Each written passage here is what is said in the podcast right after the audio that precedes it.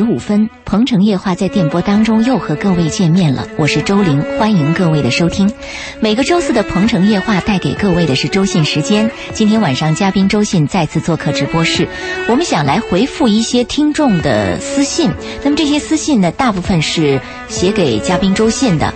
我想。我们有必要在节目当中对这些私信啊做一些回复，因为这些写私信的听众朋友应该是在电波当中翘首以盼，是吧？对啊，所以我们希望。呃，写私信的朋友，今天晚上呢也恰巧能够听到我们这期节目啊。呃，在上一期的节目当中，我们记得我们在最后的时候，有一位女孩打进电话，因为上一期节目我们谈到的是关于择业和创业的啊，对是主题，当老板啊，一个女孩说想想做花艺，开花艺店啊，当老板。反对。嗯，我还记得当时您的回复，您是这样说：你说女人啊，最重要的这个事业是应该找到一个好男人，是啊，把自己的家给料理好，再看往哪折腾，方向问题。啊，方向问题，呃，那么立刻就有一位听众朋友给您写了这样的一封私信，我们先来了解一下。他说：“周老师您好，一直很喜欢您做客的节目，从二零一二年偶尔一天的电波晚安深圳节目里就开始关注您，当时您是在九四二做晚安深圳那个嘉宾啊。他说现在每周四的节目也很喜欢，也让我的人生观、爱情价值观有了很大的改变。”昨天的幸福吧讲座我也去听了，这真是您的铁杆粉丝啊！您走到哪儿，他就追随到哪儿。我希望对他有好处，千万不敢把他引到歪路上去。他说：“最后您总结的那段话我非常喜欢。”哎，这段话是什么话？他没写，我挺想知道的。他说：“这段话也是九四二里面第一次听到这句话，开始关注你。”板头就是叫人要注重爱与被爱。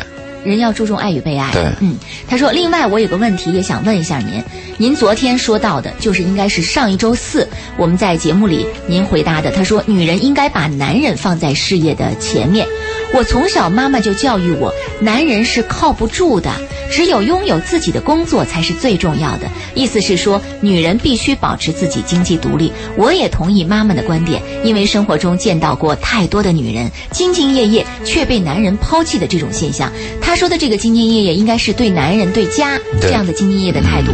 她说，那这个时候女人又不能经济独立，或许还要带着孩子，会过得非常艰难。所以我的问题是在婚姻中，我们是不是还是应该不能丢掉自己的工作呢？因为上一期节目当中，您特意强调了女人很重要的这样的一个方向和位置。哎，恰巧这个问题就问到这儿了。嗯，他说的是个现实问题，嗯，比较难回答。就是我，如果我们说左，他按左走了，错了，那是我们的事儿；我们说向右，然后右走呢，他往右边走，错了，又是我们的事儿。嗯，我们只能大概的来讲，女人。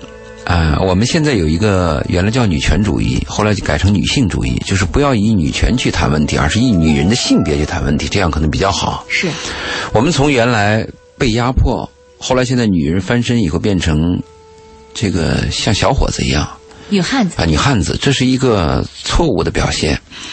那么应该怎么对待这个问题呢？从性别来讲，女人就应该承担女性的一些特色，发挥女性的特色；男人就要承担男人的义务和责任，这是比较好的。在选择上呢，我们过去是男耕女织，嗯，因为那个时候，因为那个时候，我们要的是体力活，必须是男人打猎，女人在家，嗯。随着经济的发展，科技的进步，现在女人比男人要强，在某些领域真的有很多女人很强，特别是动脑子啊、服务行业呀，还有动计算机啊这些方面，可能女人很强，那就导致了我们很多剩女。那你说这个？导致剩女的结果是不是跟妈妈的教育有关系？妈妈从小跟孩子讲，男人靠不住，嗯，女人要自立，是，男人靠不住，女人要自立。如果这个观念反复的灌输，女人会是个什么结果呢？这个女孩长大会是个什么结果？这个女孩长大就认为男人靠不住，女人要自立，啊，她就往女人自立方面就靠的特别多。特别是当我们在现实社会和生活当中又听到一些实际的案例，确实发现的有这样的一些男人靠不住，是吧？任何年代都有这样的一种状况啊。任何年代都有。是。但是我们的导向应该怎么讲？是不是客观一点？妈妈应该跟女儿这样讲：就男人是靠不住，感情的事儿就是有危险。没错。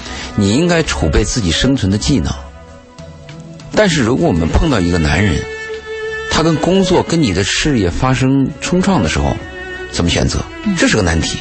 我倒是觉得，真正有能耐的女子啊，不管她是在职业的生涯当中，还是在做家庭主妇的这个地位当中，她都能够做得很好，这是一点。另外一点就是，她真的有本事、有能耐的话，哪怕是真的感情发生了问题，她再从这种居家的环境当中走出来，她一样也可以做事啊。你说走出来啊，这个就麻烦了，因为女人如果是在家庭婚姻生活当中有了一段生活。他一旦失败以后再走出来重新找工作，可能是个麻烦事儿。那您的态度是他要兼顾吗？我的态度是，女人在没有男人之前，就我一生当中，我百分之九十的女人碰不到自己心爱的男人，即便碰到你心仪的男人，那个男人也是别人男人，嗯，或者是根本就看不上你，大部分是这样的情况。嗯，那么这百分之九十的女人，如果在你看不到合适的男人又没有结婚之前，应该储备自己独立的能力。甚至这个能力要达到什么标准呢？有一天家里男人不行了，我都能担当啊，应该是这样的生存能力嘛。是，但是呢，我们一旦碰到一个知心的爱人，他又爱你，这个太难了。一般你爱他，他不爱你，他爱你不爱他嘛。是。如果能碰到一个互爱的男人，当这个男人和工作发生对立的时候，如果是我的女儿，我给他的建议是，可以冒一次险，放弃工作，跟这个男人。哪怕冒险的结果是令人失望，对对对，所谓冒险就是结果可能会出现失望嘛。那你怎么办？一生当中碰到挚爱，双方挚爱是太难得了。我知道有风险，我值得去冒，但是这里边又有第二个问题了，就是你有没有评估风险能力？你比如说这个男的就是个骗子，你说你冒险不很糟糕？但是如果是我的女儿，她从小就受听我的课，听我跟她的诉说，比如说我看部电影，我就跟女儿去谈。我说你为什么喜欢这个男人呢？嗯，那为什么那个女人不喜欢这个男人呢？嗯，我就要跟他谈。如果你这个评估风险的能力没有，那当然是风风险有危险的了。那就很盲目了。很盲目了吗？如果你评估这个男人是值得爱的、有品德的，他又爱你的、有责任的，当然要放弃他。没错。这放弃工作要找这个男人吗？这是我跟女儿的建议嘛。嗯。那你回到这封信，他说在婚姻当中的女人是不是要保持工作？嗯。这是个很现实的问题。是，中国女人比较惨，又要当全职太太，又要供房，回家还要扫地，还要带孩子，而且中国还有那大男人，你回家以后又要做饭，又要管家务，还要供房，还要干工作。中国女人确实比较辛苦。对，一个方面没处理好，可能就会造成很多的问题和麻烦出来了。非常麻烦。嗯，那如果说在工作当中的女人，如果你能保持说在婚姻当中，你如果你能保持工作，那当然是。可以保持工作呀，嗯，但我的建议是，如果你在婚姻当中，这个男方完全有能力负担你的所有费用，而且家务事又很重，又有孩子，我建议放弃工作，陪伴孩子，因为我们很多家长啊，陪伴孩子的时间太少了，就是给孩子花钱，雇个保姆或者老人带着，回到家里跟孩子逗一逗，这怎么行啊？他一个生命的发育刚开始在母体的那个肚子里，胚胎里。最后，这个孩子生出来以后，他的发育靠什么呢？他不是在真空当中，也不是在空气当中，不是喂完饭就完了的。他要在你母亲的身边，受你的文化，受你的行为，受你的情绪感染。他在你身边再继续发育。你把这个发育阶段交给了社会，交给了你爹你妈，你爹你妈本身就 就比较差，交给交给爷爷奶奶，这不是很麻烦吗？所以我是这样的概念：如果你非要工作。你家里公房也需要你，那你不得不在婚姻当中也要去工作，没选择吗？如果能有选择，我建议是女人把精力多放在孩子和管家上。你不要说别的啊，就家里那孩子的照片，你把它落成影集，就这工作量就很大。没错。你把那饮食怎么样跟孩子这个合理搭配，你去琢磨琢磨。你把你丈夫的那个什么日记啊，还有他需要给你打点那些东西，你把它收拾收拾。还有老人的应酬的。家务事忙不完，对家务事比工作麻烦的多，工作简单，确实是这样。所以我回答他这个信啊，是这样考虑的：如果必须要工作，你就工作；如果可以放弃工作，就放弃工作。但是有个前提，你要评有评估能力，评估那个男人是不是能能可靠，同时你能不能 hold 得住。哎，所以这个评估能力就变成了一个非常重要的前提条件。对恰恰是我们看到很多女人缺乏这种评估能力。对啊，在缺乏这种评估能力的同时，又缺乏一种安全感，因此很多女人处在一种很焦灼的状态，就是说她这边工作又舍不了，然后这边家庭又一团糟，然后这个左右摇摆、左右选择，哪边都没兼顾好，到最后反正都出了一些问题。习惯，我跟你说有个习惯，注意啊！我在我的产品卖卖境外客人，也卖国内客人。我发现国内客人和境外客人有区别，国内大部分的施工人员是用我的产品不看说明书，嗯，但是我卖境外的客人，大部分是先问说明书，再使用产品。哎，所以我就问你，你的评估能力，你的习惯是回家买个冰箱就先接电先用，还是先仔细阅读说明书，然后我再决定买不买这个冰箱？嗯。那么遇到一个男人也是，你到底是一看他外表靓丽我就爱上他了，还是哎呦我喜欢他的外形，但是我要跟他冷静的处一处，我看看他对人是否诚实，做事是否有细节，是否有功德，对老人是否尊重，对孩子是否有博爱之心，你有没有这个考察能力？如果你不看说明书，不了解一个男人就盲目的说我爱他，就像我们很多相亲节目一。一见面就说我爱你，怎么可能我爱你呢？只能说我喜欢你嘛，我愿意接触你嘛，我对你的外形很喜欢，很吸引我，最多这个水平嘛。是。所以你有没好习惯？哎，买产品之前用产品先看说明书。跟一个男人跟一个女人交往之前，先了解这个男人的品德，了解这个女人的品德和品行，再决定是否爱她。是。今天晚上我们在回复私信的同时啊，也欢迎收机前的听众朋友通过热线电话八八三幺零八九八八九八鹏城夜话的腾讯新浪微博，还有我们的公众微信平台搜索八九八周玲，在公众微信平台上可以继续跟我们留言发问，遇到一些问题啊，那么我们全程来进行一些私信的回复。以上就是我们对这位朋友做出的回复。下一时段我们来关注另外一条私信，我们稍后接着再见。大家的继续收听，我是周玲。今晚鹏城夜话是周信时间，嘉宾周信做客直播室，我们主要来回复听众朋友的一些私信。那么与此同时，热线电话八八三幺零八九八八九八鹏城夜话的腾讯新浪微博，还有我们的公众微信平台，搜索八九八周玲，在公众微信平台上可以跟我们留言互动。呃，这一时段我们看到陈先生打通了电话啊，我们。这个时段先来请进他的电话，听听他的问题是什么。你好，陈先生。哎，你好。嗯，请讲。那那我是等于是刚刚刚刚离异嘛，然后离了小孩，小孩也就这样子过了嘛，小孩子，然后就是得了得病得了有三年嘛，三年得了那种一种一癌症的癌症那种病嘛，然后老婆就这样子，也就是说好像是好好像是。不怎么不怎么清醒之下呢，把那个老婆就这样懵里懵懂的离掉了嘛。现在我好像好后悔后悔的那种感觉啊，好难受。你是在生病的一种觉得自己不清醒的状态下，跟老婆办理的离婚是吧？啊，对对对。嗯。那你现在很后悔？你的想法是希望能够复婚，还是说希望能够挽回太太的感情？不分不分是不可能的嘛，因为他找了有一个嘛？找好。那你的问题是什么？我现在好像好像就很后悔，很难过嘛。失去了，或者是又失去了孩子，又失去了老婆，又失去了一个家嘛。现在因为我的年纪有差不多快四十岁了嘛。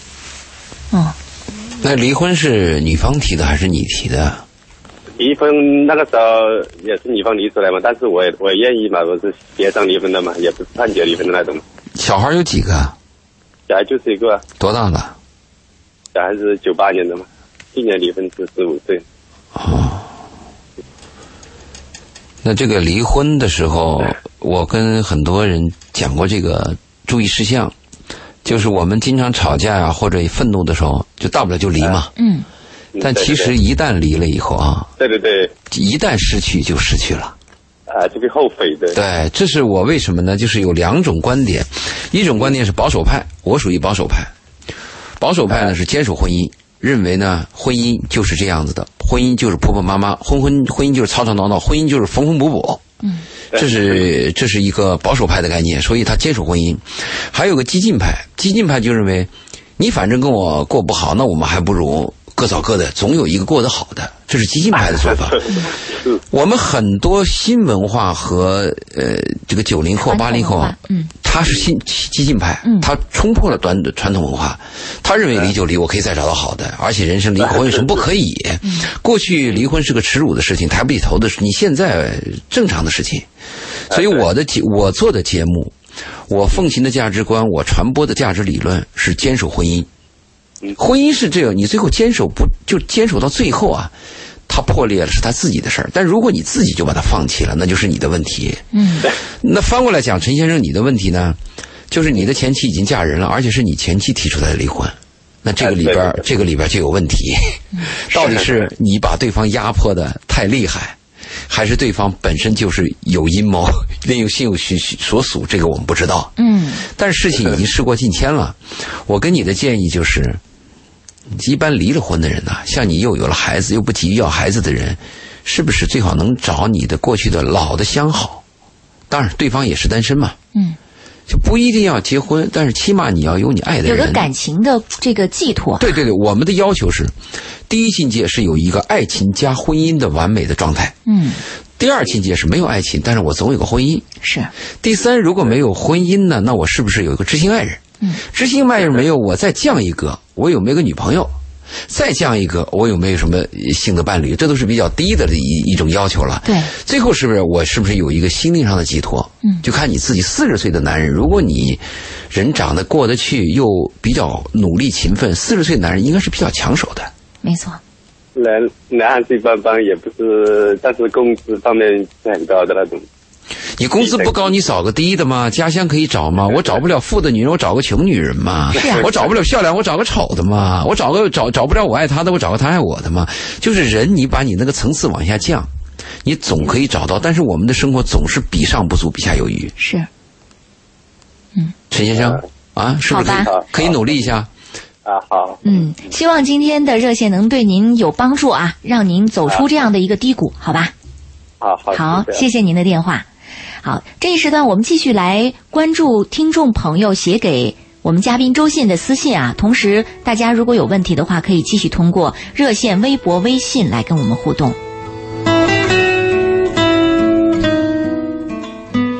下面来关注的这封私信是这样写的：“您好，每个周四晚上听到您的节目，感觉很幸运。如果能早点认识您就好了，可以少走很多弯路。好在遇到了，多谢。”这是经常听我们周四节目的一位听众朋友写给周信的私信。他接着说：“我在山东有个朋友，因为之前给过我很多帮助，所以他因为儿子在澳洲读书借了我一万，后来又说在澳洲做生意旧债未偿，又借了两万七，算起来前后有六年多的时间了。现在儿子读书，我让他还钱，但是总是推说自己没钱。”向我借钱的事情也不敢跟老公讲。前阵子他们刚刚去澳洲旅游回来，想起来自己就郁闷的睡不着。当初好心借出钱去，没想到是今天这种情形，肠子都悔青了。是有借条的，但是朋友一场也不想搞成那样。现在只求他良心发现，尽早还钱给我。如果实在不还，那也没有办法，只能是自己心里找平衡了。不要失去了钱，心情郁闷的连健康也失去。可是我心里还是很难平衡，我该怎么办？我们这位朋友说到了关于借钱的问题，其实我们在节目当中还真讲过关于借钱的这样的一个对啊话题给大家。我在我们公司跟员工谈的就是你们之间禁止借贷。嗯，我自己的个人生活是两个标准：第一是不借钱，第二是不借碟。啊，钱和碟是。坚决不借的，当然我也很后悔。呃，我现在回想起曾经有两个朋友啊，嗯，也管我借钱，我拒绝了。我拒绝的原因是因为我前面借出的钱借一个少一个朋友，而且还非常叫你感觉借完钱是悲伤的这种状态，很寒心。所以我立了这规矩，立了规矩，其实后面真的有两个朋友，他们真的是有需要的时候，嗯，因为被伤了，所以我又拒绝了。现在事过境迁之后这么多年，我想起来我也挺后悔。嗯，所以我们借钱有个原则啊，就是救急不救穷。如果你的朋友他在医院里吊着瓶子，像这种情况，我们应该借。哪怕这个钱借出去他还不了，嗯最后他有更大的困难，那我们觉得是不是再帮一点都可以？嗯但是像这个私信朋友讲的这个事儿就比较糟糕了，就是他这个朋友借你的钱消费去了。啊，但是呃，他心里边为什么愿意借钱给给这个人？他是出于一种报恩。你看他有个前提条件，他说这个人曾经帮过他很多。嗯我我讲的是这个问题，他帮过你啊，如果你认为你借的钱可以抵的话啊，就应该算了。就心理平衡了，你就别再想了，毕竟人家帮过你。是，你看你你当时借钱的时候，你要想好你借这个钱是为了什么。如果你的目的很明确是报恩，那就算了。嗯，如果你觉得这个钱借了以后是必须要还的，那你就要付出法律途径，途径，因为你有借条嘛。而且你心里又那么难受，那么放不下。对，他的糟糕是那个朋友又去澳洲旅游回来了，并不是我穷的不得了。是你像我们有些那个欠债欠债的那些欠债大户，嗯，他活得比谁都潇洒。对，现在对他有限定的呀，嗯还有破产的人。破产的人，你要是进了高级的一些消费场所，嗯那你要负责任的。嗯是，所以他的心情是在这儿。那听我们节目的一些朋友，我们就要在这跟你讲了。现在年根儿也到了，你们要注意，借钱一定要慎重。我跟你讲，就是帮助别人，这是救急救难的钱，可以借。如果像这个朋友讲的，说是我，你曾经帮过我报恩的钱，也可以借。嗯。如果没什么大不了的事儿，因为面子问题，别人开口借了个钱，说你不借钱就不够意思，这种钱少借，是，或者是别借。呃，借了你心里难受，不不平衡啊，甚至我们这位朋友已经有点抑郁了哈、都快影响自己的健康了啊。对所以我们提醒这位朋友，那像他这种情况，最后应该我倒是觉得应该放弃了。放弃了你。看啊，你是自己反对反对法律途径吗？你而且又提到过朋友一场，而且你还提到最关键的词儿，这个人曾经帮过你。也许人家借你的钱就是想让你，报恩的，就是让你还，就是我当年帮你就值这个钱。有些人会这样算账的。嗯你像我们周围有有有有一个有一个朋友吧，他就比较差，呃，他就是曾经帮过别人，最后硬到人家那个店里边拿了很多东西，说是借，最后不还。嗯，问他，他就说：“那我曾经帮过你，就值这个价。啊，”那有些人就算这个账的嘛。不是算账应该算在前面吧？干嘛最后这样来来给人算账，让人不舒服呢？他就有这个问题嘛。有些人就是做小人嘛，你就很难办嘛。所以你遇到这样的小人，你也没有办法。对我，我建议他这这个事儿放弃算了。嗯，你自己又照顾面子，又是朋友，别人又帮过你，是算了，三万七千块钱，对，但可能比较难。对于有些工薪阶层来讲，是一个是个数字。是个数字啊，如果我如果我每个月的话只有三四千块钱，我要不吃不喝的攒一年才有三万七，那最后被你接走了，听说又是旅游消费了，那我听着就很难过。没错，嗯，但是还是在自己了。是。你当时借到这个钱给出去的时候，就要想到我借一个钱就失去一个朋友，就是我有一个预判，最起码借出去钱，你的预判就是还不了，对这是第一个预判。第二个预判就这个朋友也没了，做不了了。对，嗯，没错，很残酷的事情嘛，人际关系真的很残酷。真的是这样。呃，我们只是觉得两性关系有的时候挺残酷，没想到人际关系当中的其他问题也是表现出来蛮残酷的。对，嗯。好，我们继续来关注下一条私信啊。其他的听众朋友在听我们回复私信的过程当中，你会发现会有一些共鸣或者是相同的事情，那么我们其实能够一并得到一个回复和解答了。呃，有一些其他问题如果没有涉及到，您可以继续通过我们的公众微信平台搜索八九八周玲，在公众微信平台上跟我们留言互动，或者直接通过我们的热线电话八八三幺零八九八来询问相关的问题。里这封私信是这样写到的：周老爷，经常在八九八听您的节目，关于工作的问题很是困惑。目前我是做工业设计的，在一家公司干了十年，现在公司面临倒闭，而我三十五岁了，出去找设计总监的工作不好找，做设计师年纪又太大，创业没有好的路子，可以指点一下迷津吗？谢谢。其实原本我们准备在今天的节目当中跟大家讲关于创业的主题，但是现在我们堆在眼前的私信实在是太多了。面对听众朋友的热情和急需解答的困难，我们觉得有必要在今天节目当中做一个一一的回复，所以我们今天才把创业的主题又往后挪啊。给大家先回复私信。而这位朋友所说到的问题，其实也有跟创业有点沾边儿了。嗯，他就是高不成低不就，是使我想起了有一个保安，四十多岁，嗯，他来找我，他说他四十多岁了，现在每个月拿那么几千块钱，可是有了两个孩子，但是当保安呢就当到头了。嗯嗯，后来他就说他想干什么，我说你想干什么呢？他说不行的话我就当出租司机。我说为什么呢？他说出租司机相当于创业，相当于个体户啊。嗯我说那你算过账没？出租司机能赚多少钱？他一算，跟他现在差不多。啊那后来我说那你还想干什么呢？他说那我想学厨师。嗯我说那你学厨师的话，你要从底做起，每月只有两三千块钱当徒弟，你愿意吗？想想不甘心。也不行。对，这个到了人生到了中年以后啊，如果有一个闪失，特别是在职业上有个闪失啊，嗯对男人的打击是比较大的。也就是说，你当时干工作的时候啊，就要选好，你这个工作是来快钱的，嗯还是可以学本领的，还是可以长期干的。我们很多年轻人是看眼前，哎，这公司给我工资高一点，嗯，搞营销的嘛，我我我我我就去了，过几天公司没了。那有些公司呢，它起步比较慢，你要学本领的嘛，就是一点一滴的嘛，那他又觉得没劲，所以这个情况比较麻烦。这个问题碰到的不止他一个人，可能很多人都有这个问题。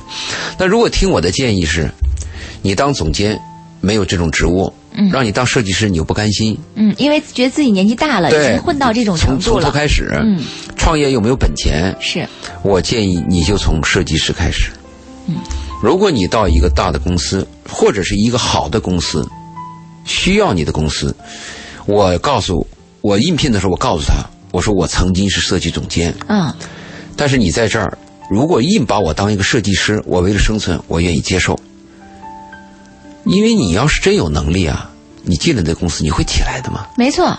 嗯，你还会当上设计总监的对，是金子，在需要金子的地方总能发光嘛。是那只能这样去干了。嗯如果你对世界设计行业你说我不满意，我重新要干一个新的行业，那你就投师学艺，釜底抽薪，重新开始，没有别的出路。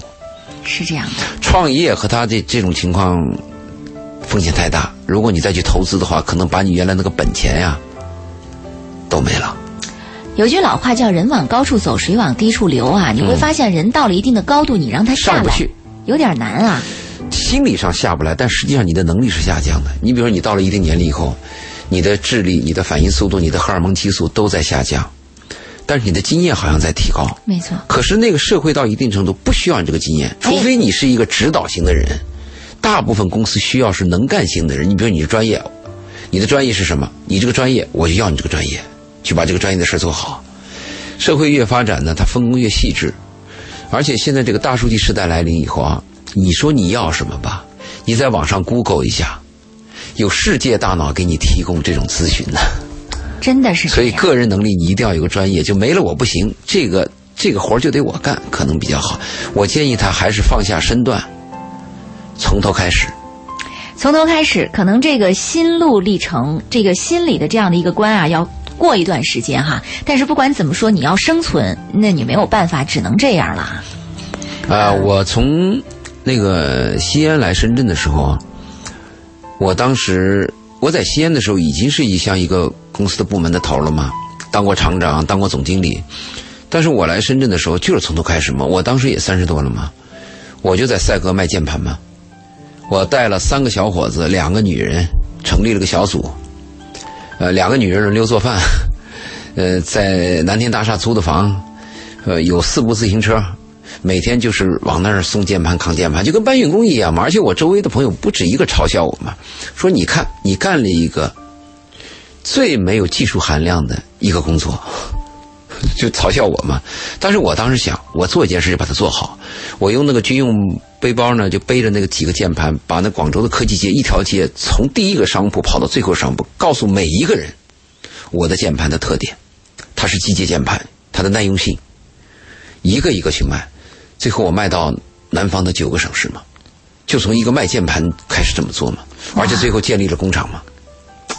所以您看，呃，我们通过我希望他能够放下身段，一步。如果说我现在也回想一下我的命运啊，其实很多人成功不是靠你努力，当然努力是个基础，他还有很多缘分和机缘，有命，好像上帝偏爱你，是但是上帝只偏爱那种努力奋斗的人呐、我在想，如果我一辈子卖了键盘，我一辈子就像一个逃荒要饭的人一样，我也依然努力，我的命就是这样嘛。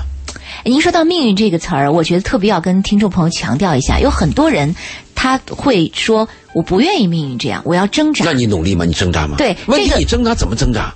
对，你是有很投机取巧还是火？有很多人的心态不对，他就不不会说认为就是说我的命这样，就是我如果一辈子都如此，我也要努力，我也要认真对待，我也要如何。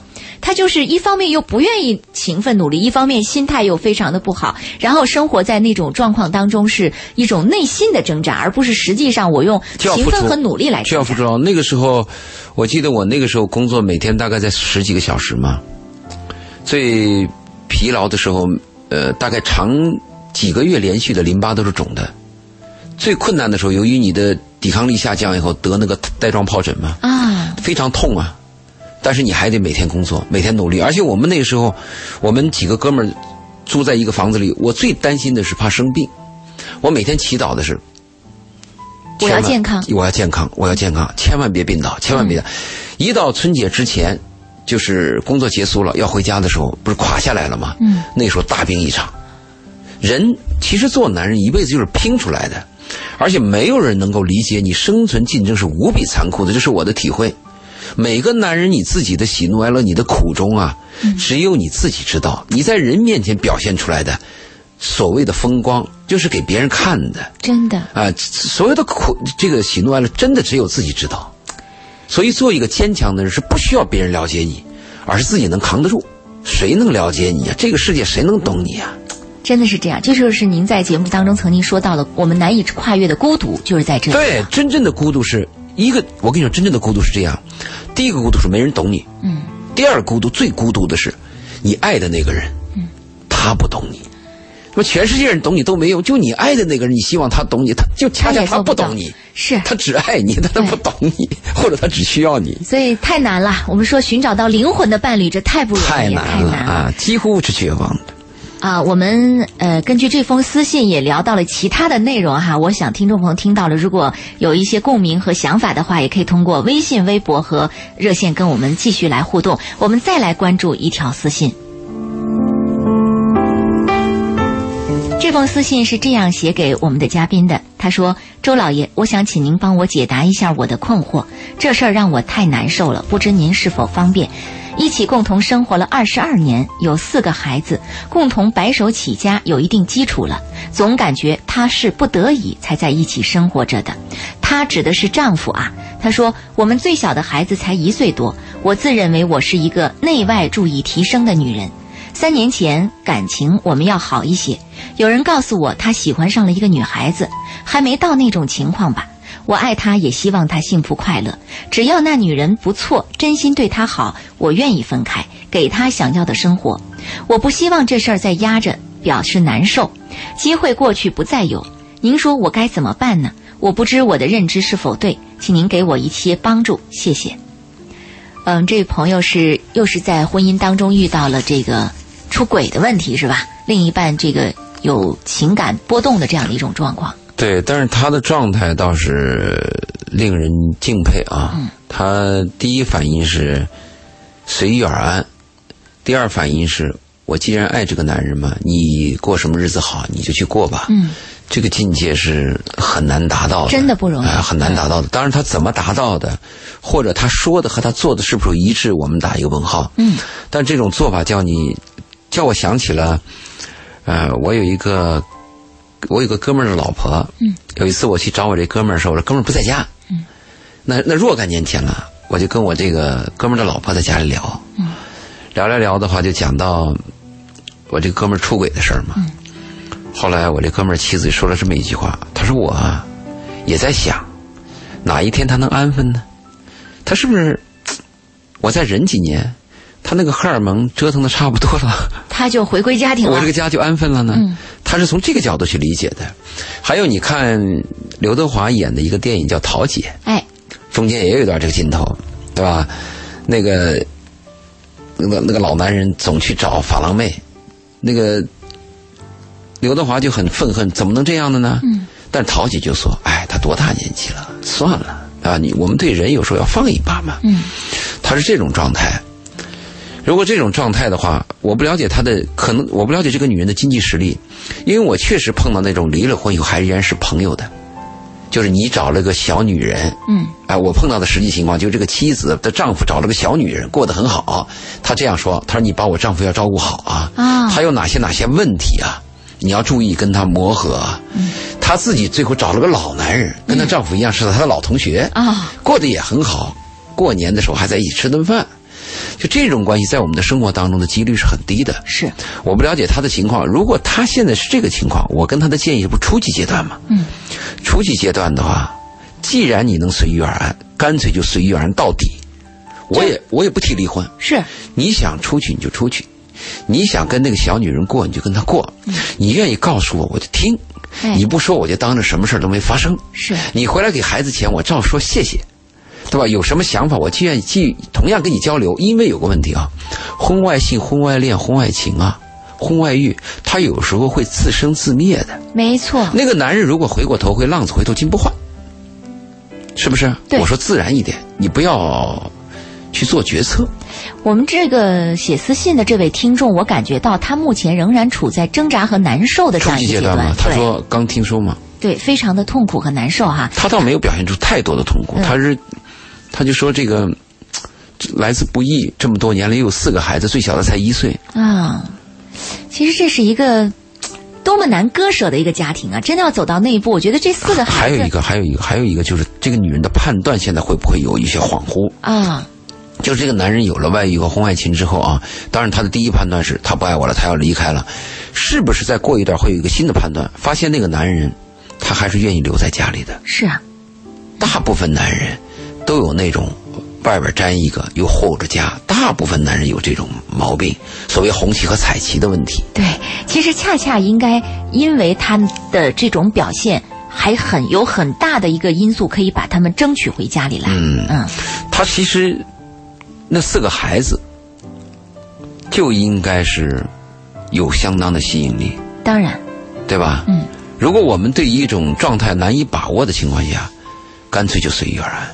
是这样的，不提不说不问，因为你三步政策。你想，你就算是跟他分开了，你也是那种随遇而安的状态，说啊，谁对他好，那就给给他这样的幸福的机会。但是你现在你说，你如果不争不吵不闹，也是样一一个守着这个家的一个比较好的状态。因为我担心，如果他现在主动做决定的话，可能会有个错误的决定。比如说，这个男人在犹豫阶段的时候，女人突然说：“你看，反正你外边也有了。”咱们家我看你对我也不怎么样，既然你外边过得好吧，我就给你放心，给你放生，你自由吧。其实男人在这个波动当中的时候，一句话一个眼神都很重要。你说这种话的时候，可能会使他偏向偏向另外一个错误的一方。是，还不如干脆暂时不说，等等看。这个时候的技巧非常重要哈，但是有的时候我们容易从情绪的角度去出发来处理问题。对他这封私信写的倒是很平稳。嗯。希望这种平稳和平静能够继续保持下去。呃，我们的热线电话八八三幺零八九八八九八，鹏城夜话的腾讯新浪微博，还有我们的公众微信平台，搜索八九八周玲，在公众微信平台上留言互动啊，都可以啊。现在有听众朋友问说，打了很多个电话都没打通，是怎么回事儿？继续打一下啊，可以换一个电话打一下，看看能不能用一下，呃，用手机拨打还是怎么样？啊，因为我们的电话有一个识别的一个状况啊，它可能有一些电话它是呃识别起来，它觉得不太安全的状况下，它是不会接通的。嗯，还有就是听众朋友其他的问题可以继续关注我们下一个时段的内容，稍后接着再见。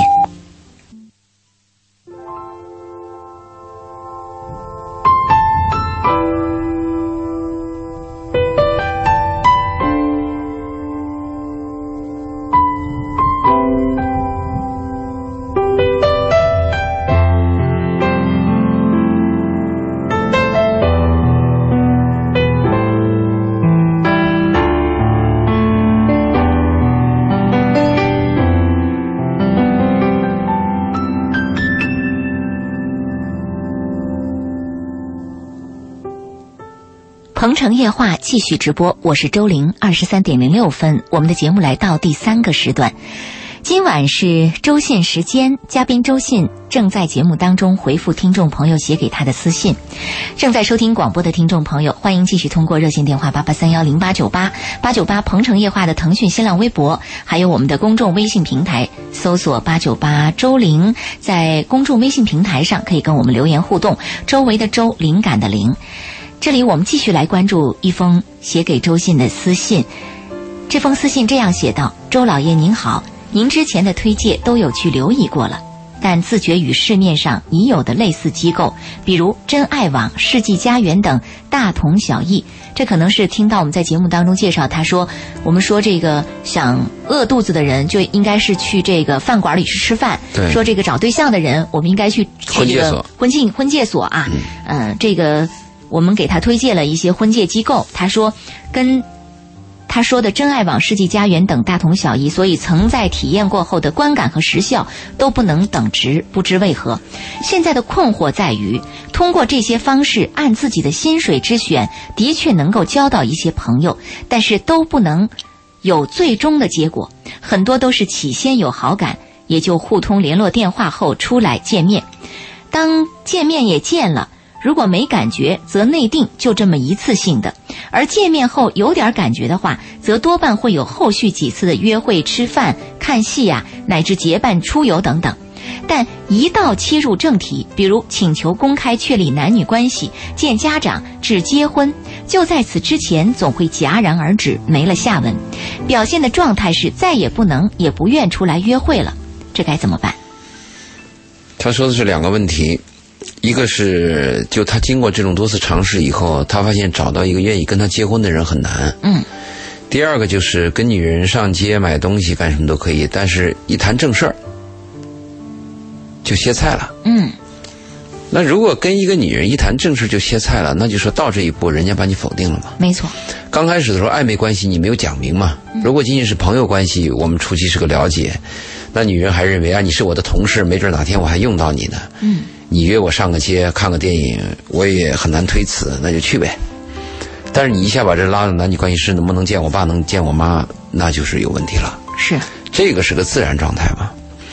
那我们再回到他第一个问题，第一个问题就用这种手段碰了这么多壁，这应该怎么办？那我的建议是继续碰嘛。嗯。我们讲过一句话嘛，一个人一个成功的人。不是他总成功，而是他失败了 n 次，最后他 n 加一次成功了。是，这不就这个吗？屡战屡败，你的状态现在是这样，但我们要求你是现在翻过来，屡败屡战啊。因为缘分呢，在我们的心目当中啊，我们把它看低了。其实缘分太难了。我们看的爱情电影好像特别容易。啊，一个女人掉了一个什么东西，男人捡起来，最后就有一段姻缘，或者是在什么地方偶遇，说了几句话，怎么又有一段姻缘？这个是梦，这个是给你画的饼，嗯，是充饥的。有的时候你会发现，电影它需要造梦，因为它需要给人以希望。对，蒙你呢，否则你的心里的明灯在哪里？因为人生太苦嘛。嗯。那这个东西是没有的。其实缘分很麻烦的，你找到一个缘分，一生当中啊，几乎不可能。我们说，百年修的同船渡，嗯，千年修的共枕眠，是是不是？他讲过一个故事，说有个女孩在一次庙会擦肩而过，擦肩而过一个男孩，回头再找这个男孩找不到了，哎，求佛祖，佛祖说你想见他吗？女孩说，我求见他一面。佛祖说好，你修行，修了五百年。把这个女孩啊，就变成了一个石头，在一个桥上面，风吹日晒雨淋啊。到第五百年的最后一天，从桥上走过，对，见到了。佛祖说：“你满意了吗？”他说：“不，我想触摸到他。”佛祖说：“好，你再修五五百年，变成一棵树。风也是风吹日晒雨淋吗？嗯，到了五百年，最后一天，一一个男人路过，累了，靠了那个树靠了一下。你不是触摸到他了吗？嗯。佛祖说：“你满意了吗？”还不满意。佛祖说：“你大概不满意吧？你可能还要结婚吧？”女孩说：“不，我满意了。”他说：“太累了。”佛祖说：“你真的满意了？”他说：“是。”佛祖说：“你放弃了吗？”他说：“是我放弃了，我不想再结婚了。”佛祖说：“我也放，我也松了一口气。”女孩就反问：“我放弃了，为什么你也松了一口气呢？”佛祖说：“你知道吗？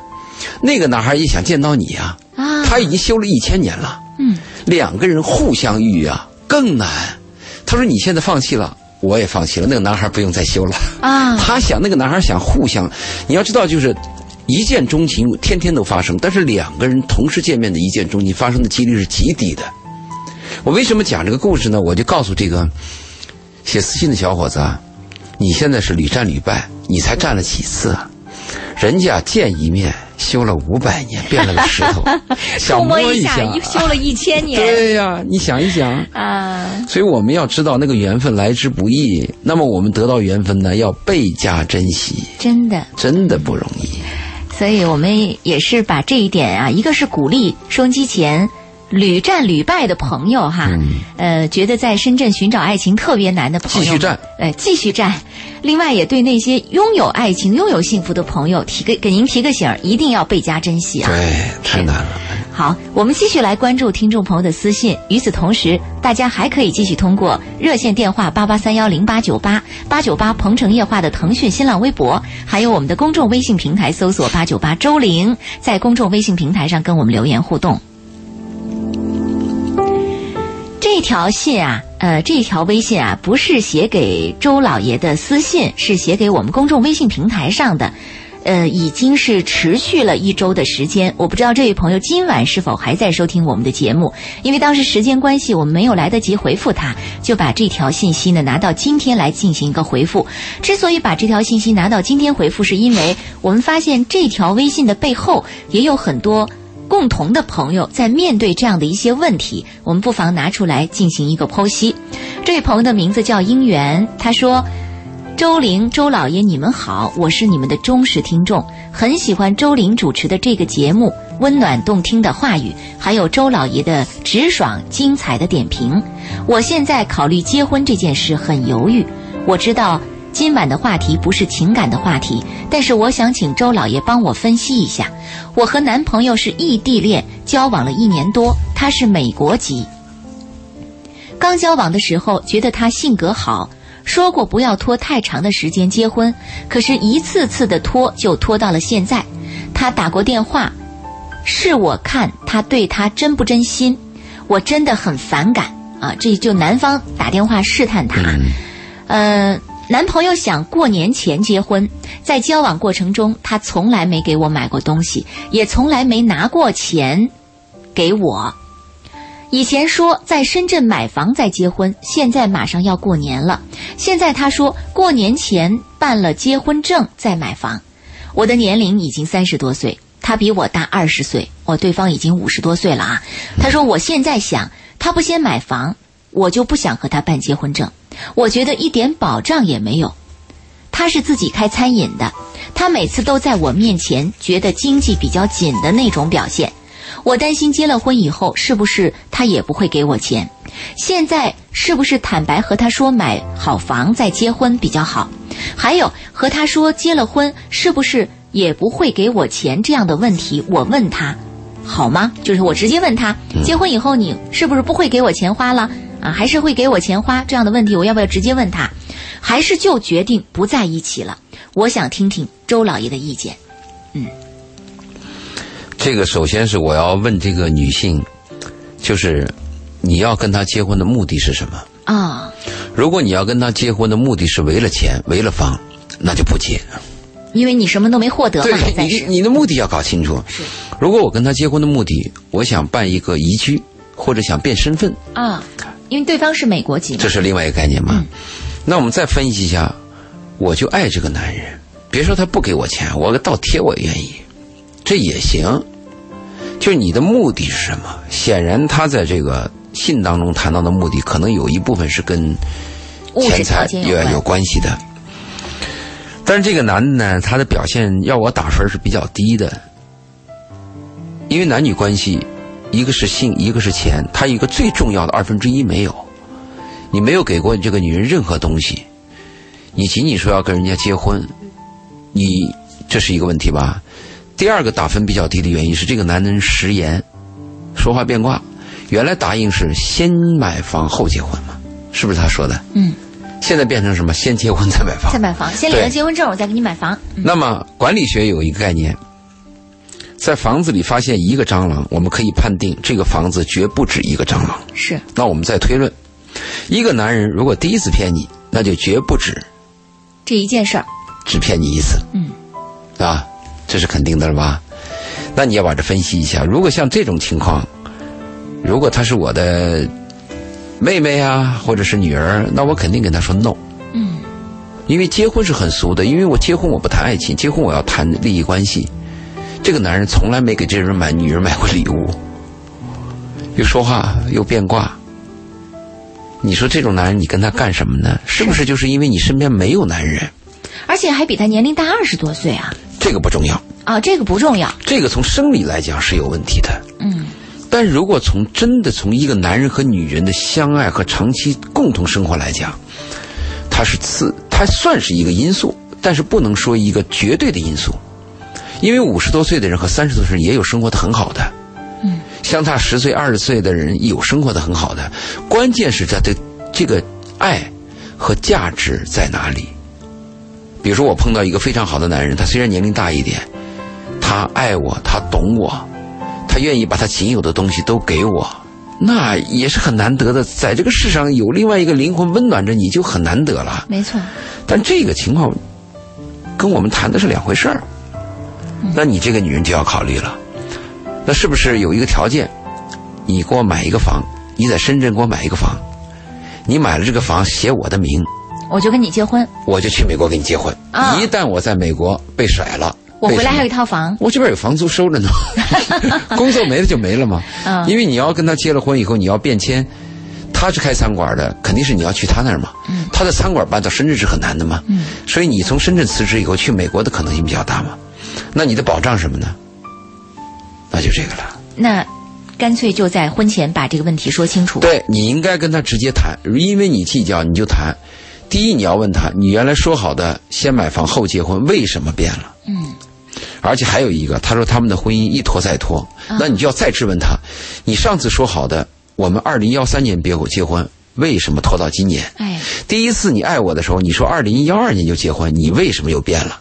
第一次你跟我上床的时候说半年就结婚，为什么拖到今天？你都要去问他。嗯，这个问有两个好处，一个是给对方一个解释的机会，也许真有什么委屈难言之隐。啊，哎，你给对方解解释。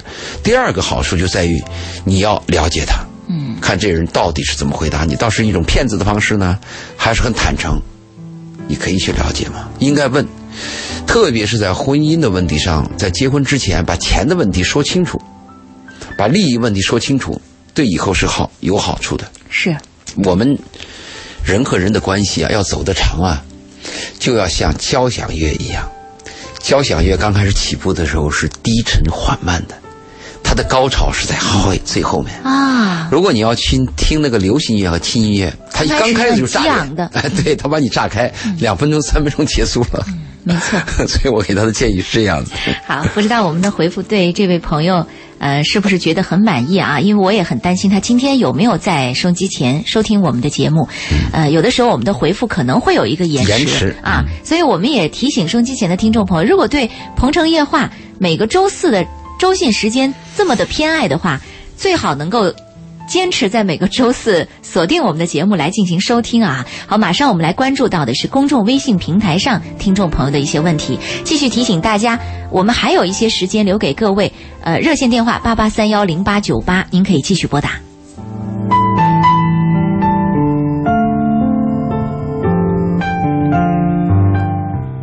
好，我们来关注到的这封微信是一位叫幸运一刻的朋友写来的。他说：“周玲姐、周老爷，你们好，经常收听你们的节目，有个问题已经困扰我好久了。我们经常提到做人的原则和底线问题，我想问一下，到底什么才是做人的原则和底线？如何坚守做人的底线和原则？有时候因为生活中的琐事，经常被人误解，甚至触及自己的人格尊严的时候，我却无力辩解，也不敢站出来为自己辩解。”我现觉得心里很心酸，老是觉得自己低人一等，怕得罪他人。有时候明明是别人不讲理，心里也不清楚是怎么回事，可我就是不敢啊，心里也清楚是怎么回事儿，可我就是不敢站出来讲话，老是委屈自己。我想改变自己这种性格，让自己变得更强势、更勇敢地坚守自己的底线和原则，但一到关键的时候就突破不了自己，当哑巴了，然后事后就很在意自己的想法。搞得自己神经兮兮的。我是不是太在意他人的感受了呢？所以才会有这样的心理和状态呢？真的不知道该怎么办才好。我这朋友是一位男性啊，可能是觉得自己缺乏力量。我倒是说他不要做的那种所谓那种强势，这种强势我是反对的，因为他现在肯定是弱势方，他的能力啊，他的社会地位都比较弱，他可能出现这种情况。即便有一天他的经济地位和社会地位提升了，甚至变得很强大了，我建议还是要做一个柔中有刚的人。嗯，作为一个有理性、有礼貌的人，柔中有刚是最高的境界。但是他说到了原则和底线。对，原则底线，这是每个人的原则底线是不同的，对吧？有的人是，你看那个欧洲的电影，嗯、有这样的镜头，你招不招？他说我不招，你不招，我就把你杀了。他说那你把我杀了吧。嗯，他的底线是我不能招供，我要对我的信仰负责。嗯，但是那个对方又说这么一句话：你招不招？你不招，好，你不招，我要把你的孩子杀了。他说我招。啊，就每个人的底线是不同的，是，对吧？那有些朋友会认为，我在需要的时候，为了钱，我可以出卖我自己的灵魂，我可以给你下跪，我可以低三下四。他可能这么做，但是我不能出卖我的朋友，我不能出卖我的家人，他会有这样的概念。那还有一些人认为，我的底线是你可以伤我，但是最后我不能伤害公众，不能伤害我们的集体。就每个人底线是不同的，没错。就关键你的底线什么，这个是很重要的。嗯，啊，你要守你的底线，到底是你的道德底线，还是你的面子底线，还是你的利益底线？这个每人是不同的。你比如有人说我借钱，我借你一万可以，借两万可以，但是到第三万的时候禁止，它有个截止点就跟做股票一样，它有止损点，啊，这它就叫底线嘛。嗯，就你的底线是什么，我们不知道。你要问我你这个底线，像你现在这个跟人相相处比较难的底线啊，我给你的建议是，如果你这个人这个人跟你相处你感到别扭的话，或者引起你心理上、生理上的难受，到了这个底线的话，我建议你就远离。啊，就不要相处了。对、我们对邪恶只有两个方法，一个是灭掉它，一个是远离。如果你灭不掉它，你没这个能力，你就远离。没错啊。好，我们继续来关注最后一条公众微信平台上的微信内容。秋水长天问主持人、嘉宾，你们好，我是做软件开发的，十年了，做的不温不火，没有领导能力，没有信心做到项目经理。我其实对技术不感兴趣，我想去卖保险，感觉那是我的兴趣所在。跟着兴趣走，不知道会不会饿到没饭吃。又有房贷压着，房贷压死了我所有的梦想。可是做软件，我又看不到希望，我很迷茫。不是你一个人看不到希望，是有许多人跟你一样看不到希望。这个是呃是是大家共通的，只是你是井底之蛙，你以为就你一个人看不到希望。啊，他又补充了一点，他说：“我喜欢和人交流，想做和人打交道的工作，可是我性格又有点抑郁倾向，很敏感，所以又害怕不是卖保险的料。我一定要告诉他，如果你要想把你的爱好当成职业，你就非常的危险。职业就是职业，爱好就是爱好。我最近我还跟我那个跟我的外甥聊天儿我说你的理想是什么呢？他说他希望去做教育嘛，他有一个教育的一个项目正在做。嗯，我说你知道教育里边可能要赔钱的，他说他知道。我说那我给你的建议是在你做教育之前，或者在教育的同时，你一定要做一个能养家、养老婆、养孩子的。也就是说，你的理想和你的其他东西失败以后，你的老婆和孩子和家能活下去。如果这一条你做到了，那么你去做你的理想。如果有一天你的理想有问题了，你的老婆会饿死，你的孩子 上不起学，那我建议你放弃理想。当然，理想非常可怕，要知道，百分之九十的人死不瞑目，就是因为终身没有壮志实现理未酬啊！想对，啊，不是你一个。嗯，所以我给他的建议是一定是这样子的。那对他来说，现在还是要坚守自己的职业。当然的了，嗯你把你的你房贷你先干完吧，你房贷都没有压得你喘不过气，你还去去卖保险，你保险好卖，这山面嗯见那那山高，嗯，但他现在面临的他的职业问题是他上不去。谁上得去？很多职业都上不去，他他。上不去的这种状况当中，他他可能对自己的收入也不满意。那谁满意？你你见所有的员工谈话都会跟你讲，就是工资低。工资太低，我很少听到一个员工跟我谈，哎呦，工资资很高，高的我有点对不起他，没有是吧？没有。不。嫌工资低，我也嫌工资低。他那个嗯。呃，我们听我听过一堂盖洛普的报告，嗯盖洛普报告他给企业讲如何建立忠实的，就是客户。嗯。他说你们不要在价钱上去跟客户谈，啊，忠实的客户是不讲价钱的，嗯。他只信任你，就像我们忠实的听众一样，他不会认为什么天气晚啊，或者他不会这些问题的。什么客户计较呢？就是那种消极的流水客户，他会讲价钱，哎，你便宜不便宜啊？这种客户，忠实的客户根本就不讲价钱，他会死跟着你的，啊，是对吧？那个盖洛普分析还讲了一个，他说所有的员工，你不要去跟他培养员工说我给你升工资，跟所有的员工升工资第一个月情绪是高涨的，两个月以后呢，就没有用了。他说忠实的那个员工就是忠实的员工，你培养他的职业职业忠诚度和价钱有关系，但是不产生绝对的关系。嗯，有道理。你你说谁能对这个东西工资满意啊？你问所有人工资都是不满意，哪个老板满意？你收入上亿的人满意吗？上千万的你满意吗？你问问那个柳传志他们满意满意吗？好，我们今晚的《鹏城夜话》，看看时间，也只能跟大家道声再见了。呃，内容还有很多，生活还在继续，我们留待明天。如果有什么问题，欢迎大家继续关注周老爷二零幺幺新浪微博，可以继续来给他写私信，或者在公众微信平台上留言给我们。我们下期节目接着再见，谢谢周老爷做客，我们下期节目好，再见，嗯。我这样这样说，